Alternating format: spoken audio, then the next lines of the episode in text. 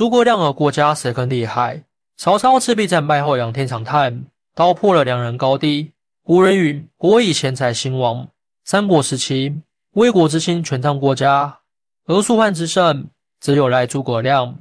二人均为一代奇才，运筹帷幄，决胜千里。郭嘉英年早逝，诸葛亮晚节不保，三国鼎立局面由此形成。然则，诸葛与郭孰强孰弱？曹公赤壁一叹，道破谋士之高下。东汉末年，天下将乱，郭嘉远见卓识，深知乱世将至，遂隐居六年，广结豪杰，以图大业。郭嘉出身寒门，幼时被引入超群，有与常人不同之处。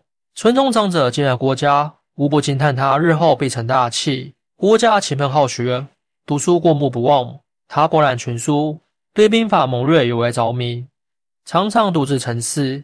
对当时政治局势进行细致分析，国家渴望在乱世中建功立业，以挽狂澜于既倒，因此国家广泛结交豪杰之士，并隐居六年，近代时机成熟。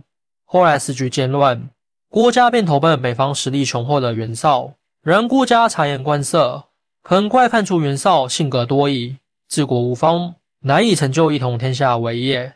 于是郭家谢绝了袁绍厚礼，断然离开原因。对此，袁绍无不感叹国家远见，但想必是自己无法留住人才了。郭嘉继续在家隐居，静观时局变化。建安元年，曹操欲找人才，以达成统一大业，请教心腹徐彧。徐彧毫不犹豫地举荐了郭嘉，盛赞郭嘉智略观世，必能助曹操成就大业。曹操闻言大喜，立刻派人引郭嘉入边至，一见郭嘉。曹操就感觉到他气度不凡，两人畅谈甚欢，意气相投。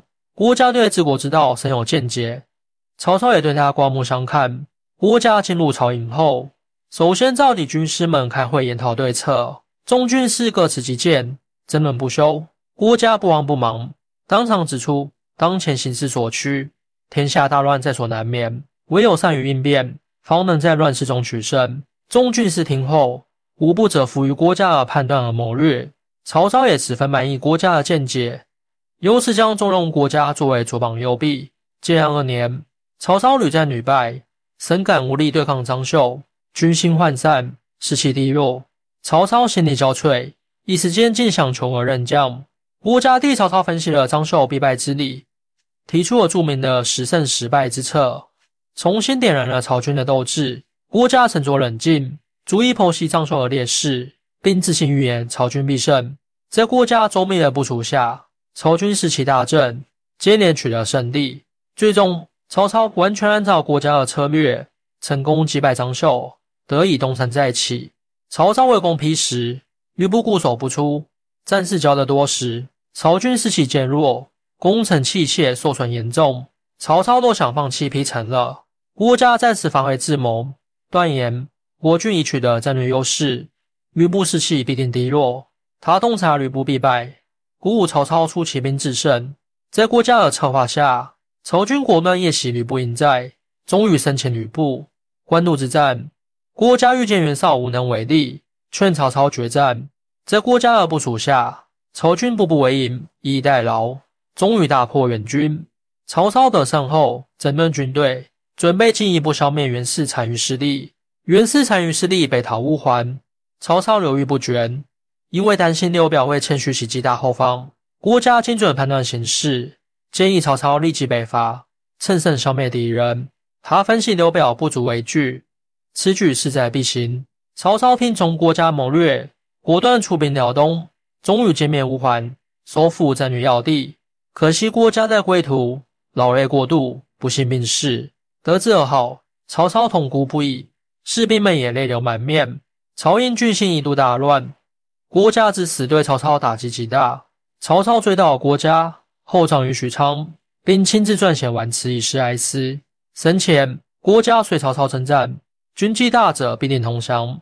郭嘉也从未让曹操失望过，每每能算无一策，助曹操打破强敌。曹操对郭嘉寄予厚望，想托付郭嘉治国平天下大任，奈何英雄志未酬。郭嘉英年早逝，曹操遗憾至极。北方安定后，曹操锐气正盛，兵于南下吞并江东。建安十三年，曹军厉兵秣马南下，势如破竹。曹操心闷异常，连日喝酒作乐，以为天下可望。此时蜀汉军事，诸葛亮终于决定出山相助。率军来援东吴，两军在赤壁陷入交折之时，东吴军师周瑜大胆采用火攻，在风势助力下，成功击溃曹军。曹操大败而归，坐在船舱里痛饮，一边大骂周瑜奸计，一边不住的叹息。此役，曹军士气大伤，一统天下的梦想破灭。曹操回想起郭嘉的功勋，仰天长叹：“郭奉少在，不死无至此。”由此可见，郭嘉的早逝。直接导致了曹操的失败。倘若郭嘉在，必定能想出对策，扭转局面。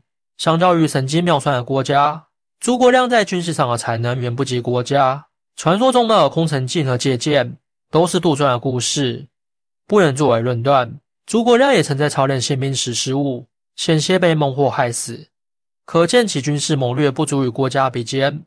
尽管诸葛亮在辅助刘备方面建树不小，但军事才能不及郭嘉。而且诸葛亮晚节时的堪忧，北伐数年不断，终究无功而返。诸葛亮弃秦孟获后，不知退兵之良策，执意北伐，最终将士疲于奔波，自己也在五丈原病逝。临终前，诸葛亮无不悔恨，但为时已晚，可见其中不免于败德败格。虽有丞相之才，但晚节难保存，终究难与郭嘉相提并论。综上所述，当比郭嘉与诸葛亮。郭嘉的军事谋略更胜一筹，其处变不惊、决胜千里的能力，诸葛亮比之尤其逊色。郭嘉能料事如神，玩狂澜于既道，其提出的十胜十败之策，奠定了曹操打败张绣、吕布、袁绍的基础。若非郭嘉英年早逝，或许曹操早已统一天下。郭嘉军机妙绝，出奇制胜，屡建奇功。郭嘉聪明用兵，出无军机，每每能让曹操颇困于危难之中。其谋略之精准，令人叹为观止。相比之下，诸葛亮则屡屡在军事上败绩累累。诸葛亮虽有智慧，但过于固执己见，其北伐多年无功而返，可见其智谋终究有限。诸葛亮虽勤勉之君，但统帅大军还是有失，几乎被孟获所伤。此后又起擒孟获，却不知退兵之计，最终兵败身亡。诸葛亮自穷力竭，才疏学浅。终非善终，虽有心佑天下，但终究难与神机妙算的国家相比。曹公赤壁一探，已道破了两人的高下。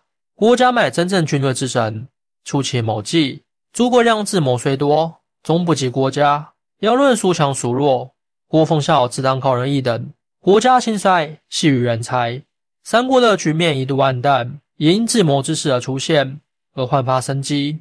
郭嘉与诸葛亮均靠山援助。在乱世辈出，但郭嘉见微知著，神机妙算。此处虽与神龟垂死，实则郭嘉方显神奇。后世称颂诸葛忠义，却乎郭嘉之大略。